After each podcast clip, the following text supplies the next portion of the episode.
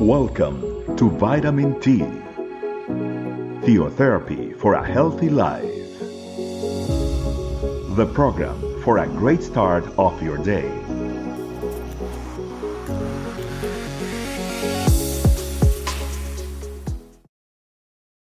Hello, family. Welcome to Vitamin T. It is a pleasure to be here with you all.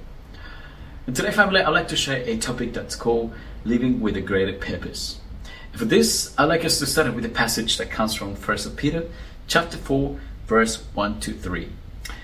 Therefore, since Christ suffered in his body, arm yourselves also with the same attitude, because whoever suffers in the body is done with sin. As a result, they do not live the rest of their earthly lives for evil human desires, but rather for the will of God. For you have spent enough time in the past doing what pagans choose to do, living in debauchery, lust, drunkenness, orgies, carousing, and detestable idolatry. Family, today we are being reminded about our priorities as Christians, as the children of God. And the reality, family, is that our priorities are truly the ones that give us, that give us the purpose, the main purpose for our lives, the real sense for us to live. A life that really has a purpose. And it's not a temporary purpose, it's a purpose that really fulfills our lives. And what this translates into practical terms, family, today, is that the Lord acknowledges that a lot of the times we definitely go back into our old habits. And perhaps we can fall into the trap, into, um, you know, putting away the main priorities that we have as Christians and put all the priorities um, into our lives that do not would take us or lead us to the greater purpose. And this can translate family to perhaps you know you're idolatering uh, your, your job. And what you used to work 38 hours now you're working 40 50 hours a week. And you do not have time for your family. Perhaps you don't have time for your uh, for your communion with god for your devotionals. Perhaps you are throwing yourself into parties and, and, and perhaps addictions, what used to happen in your, in your past life, and whether it could be alcohol, drugs, pornography, and so forth. So today we are being reminded that we need to go back and we need to truly understand what our real purpose in life is. And is to definitely be in the sight of the Lord, to seek His presence and His glory. And for this, we have to die to the flesh and our human desires. We need to stop following the commandments of our flesh, the world. Because it can be a very attractive family. There's no question of that. And we're gonna definitely get a lot of temptation in life. But we greater the Lord has given us a greater spirit of self-control. Where the Holy Spirit is gonna remind us what truly it matters in our lives. So, family, we need to reassess what our priorities are. Think about where are you spending most of your time during the week. Think about what are you doing? Where are you spending your time? How are you investing your time? Are you having enough quality time for your family? Are you having enough time in your day to day to give space to the Lord, to set aside time for the Lord? in your devotionals, in your prayer time, in your church service, with your church family? And that's a question that will determine whether you're falling into the trap or perhaps um, or perhaps you know following the desires of your flesh or perhaps falling to the temptations of the enemy through the world. And as I say, family, it's not an easy task.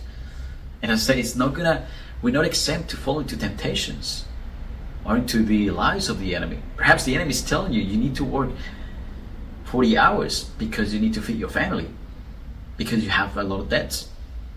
And that's the trap that the enemy wants you to understand, or, or the, the trap that the enemy that the, the enemy would like to uh, would, like to put you as a reality in your head. But the reality is that we have a provider, and no matter what your need is, no matter what your request is, He's got control.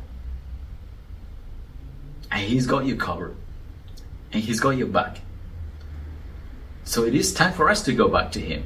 It is time for us to understand that He is the one who has the whole picture of our lives. But the first step for us is to go back and give him the priority that he deserves. To tell him, God, here's my life. I want to die to the flesh. I want to die to the desires of my flesh. I want to die to those addictions. I want to die to those old habits that perhaps are taking up all my time and my priorities. And once, once you surrendered that, the Holy Spirit would take you into a journey, a journey of change, of discipline, of reminding you what's important to you. But we're going to take that first step, family, and understand that perhaps we're not in a good place at this point in time, but the right thing to do is to go back to the Lord, and He will do the rest for us. So, family, our invitation today is for us to reassess. Are we really living a life with a greater purpose? Or are we just living to fulfill the desires of our flesh? That they will be fulfilled, but for a very, very short period of time, and after that, you will feel perhaps empty, perhaps frustrated, perhaps lonely. But we know that with the Lord, it is totally the opposite. When we seek to do God's will, that's gonna truly going to fulfill our lives, our hearts.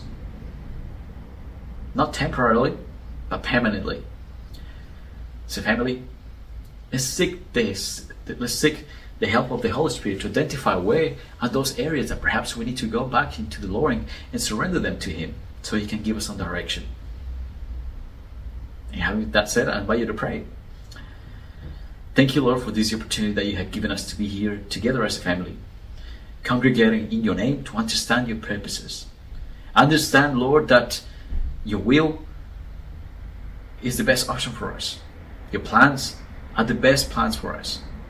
To understand, Lord, that a lot of the times we have fallen into the trap to just follow the desires of our hearts, that just wanting to fulfill the desires of our flesh.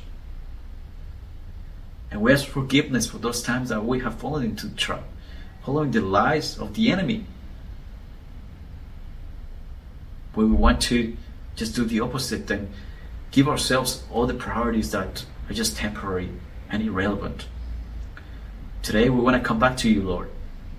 And we ask you, Holy Spirit, to help us with those areas that needs to be touched by you. If there is if there are any addictions, Holy Spirit, I pray that you touch us and talk to our hearts and fill us with your anointing so we can be healed from them, be set free from them. So today we give you full control, Holy Spirit.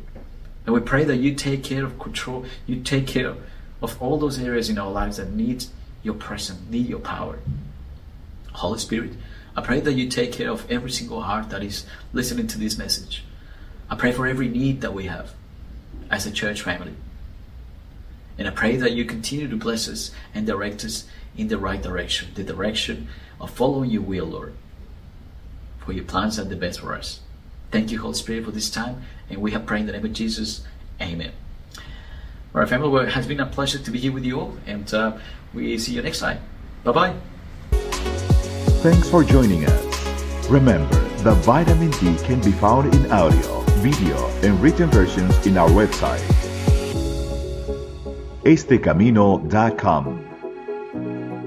We'll be waiting for you tomorrow for your daily vitamin T. Theotherapy for a healthy life.